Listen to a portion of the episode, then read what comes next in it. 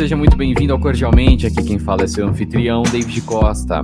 E o Drops de hoje é um Drops muito especial porque a gente vai começar com boas notícias. Nós conseguimos um lar para Guaraná, ela foi adotada no último domingo e a gente tá muito feliz com isso. É um pessoal muito amoroso que tá adorando estar tá com ela, ela tá se adaptando super bem ao apartamento. É muito gratificante sabe? A gente vê que ela teve uma segunda chance, que ela vai ter uma vida plena totalmente recuperada. É, pra gente é uma coisa fantástica, tá? É, é, surreal. A gente tá muito feliz com tudo isso. Nós fizemos uma vaquinha porque a gente não sabia quanto tempo ela ia demorar para ser adotada. A gente precisava custear aí a questão das vacinas, de castração, né, esses gastos maiores na recuperação do animal. Felizmente a gente não vai precisar, então a gente decidiu dar um destino nobre para isso. Nós decidimos doar todo o restante da, do valor da vaquinha para algumas ONGs. Uh, nós já estamos com 50% da vaquinha, então eu vou deixar o link na descrição, vou deixar também no Instagram, a gente sempre posta lá. A ideia é poder ajudar de fato animais que não tiveram uma segunda chance, como a Guaraná teve. Então, se você puder, qualquer ajuda é, é muito válida, seja um real, seja dez, seja mil, não, não importa o, o, valor, ou pelo menos o compartilhamento da vaquinha já ajuda bastante. E a gente só agradece de coração. A segunda boa notícia foi que eu participei do DTM-BR, o primeiro DTM-BR de 2021, com o Duílio, um amigo dele, o Boina, e foi sensacional, foi muito bom poder conversar, dar risada, falar de coisa que a gente gosta, falar de cultura pop. Se você tiver afim de um papo descontraído para falar de música, para falar de cinema, para falar de Oscar, para falar de sei lá, mas o que, que a gente falou, a gente falou de muita coisa.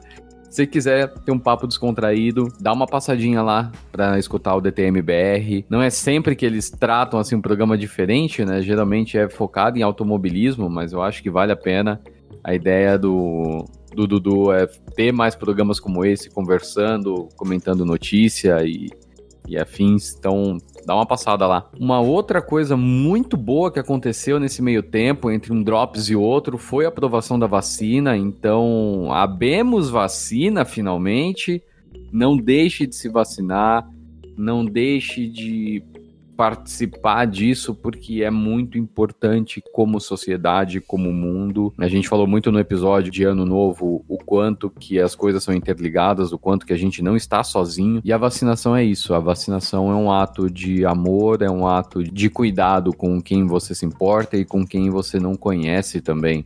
É uma coisa super necessária, não só para a gente voltar a ter uma vida mais normal, mas como sociedade mesmo, como uma questão de vida, de erradicação de doença. A gente sabe que o coronavírus provavelmente vai ficar aí pela eternidade, assim como o vírus da gripe, mas o quanto antes a gente puder estar protegido, que seja, sabe? N não vamos perder tempo com isso. E para não dizer que eu não falei das rosas, vamos falar um pouquinho do último episódio, né? Um episódio um pouco polêmico que a gente falou sobre masculinidade, especialmente a masculinidade tóxica. Foi um tema muito difícil de tratar, porque é uma coisa muito pessoal, né? Especialmente para os convidados que eu trouxe, mas eu acho que a lição mais importante é que toda essa questão tóxica da masculinidade, ela não tá no cara velho. O cara quando já tá velho é só o produto de um sistema e de uma mentalidade mentalidade e de uma criação tóxica. E eu tô falando isso não para compactuar com o grupo A ou o grupo B que fala isso e que defende, que dá.